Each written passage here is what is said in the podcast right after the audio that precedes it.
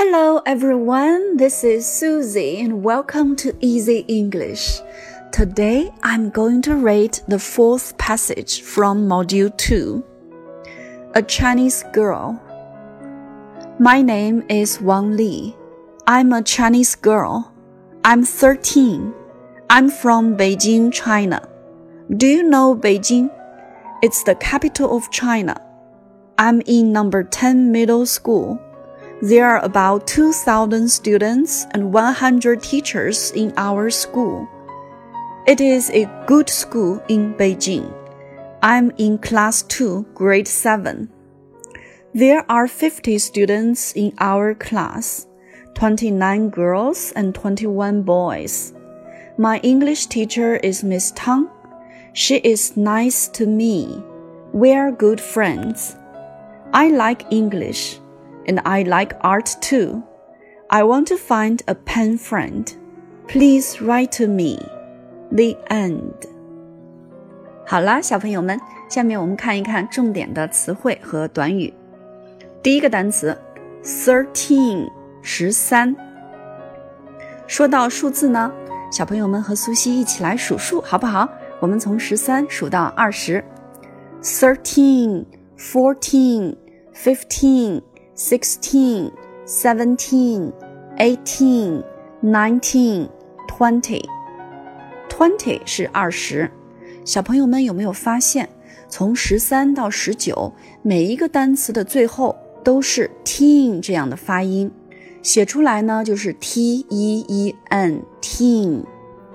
那么在英语中，十几岁的人呢也被称作 teenager，就是这个原因。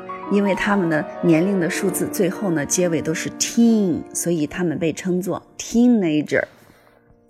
第二个单词 capital，首都。The capital of China，中国的首都。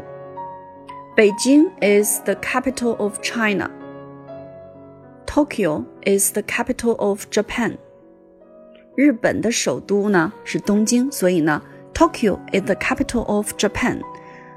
东京是日本的首都。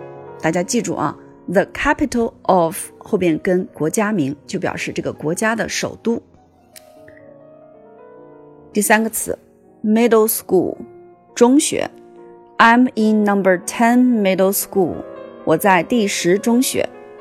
那么小学怎么说呢？Primary school，或者说 elementary school。Mary goes to primary school. 玛丽上小学。I go to middle school. 我上中学。Jason goes to high school. High school 在口语里意思就是高中。我们再看两个词：thousand、thousand、hundred。thousand 表示千。 hundred 表示百。There are about 2,000 students and 100 teachers in our school. 我们学校大约有两千学生和一百老师。About 就是大概。There are about 2,000 students. 大概有两千学生。我们再看一句话：I'm in class two, grade seven. 我在七年级二班。关于几年级几班的说法，苏西呢之前给大家有做过介绍，我们就不多说了。在这儿呢，我要想强调的是七年级。小朋友们想一下，七年级到底是什么年级呀？我们小学最高就是六年级。其实呢，在美国和其他的一些西方国家呢，他们说的七年级就指的是我们的初一。那么八年级就是初二，他们的语言习惯呢，就是把初一说成七年级。下面呢有一个 there be 句型，There are fifty students in our class。我们班有五十个学生。There be 句型呢，大家听到的比较多，应该呢都不太陌生。那么我们再看一些例子啊，第一句。There is a cat in the box. There are some books on the desk. There is a watermelon on the dining table. 餐桌上有一个西瓜。There are some shoes under my bed. 我的床底下有一些鞋子。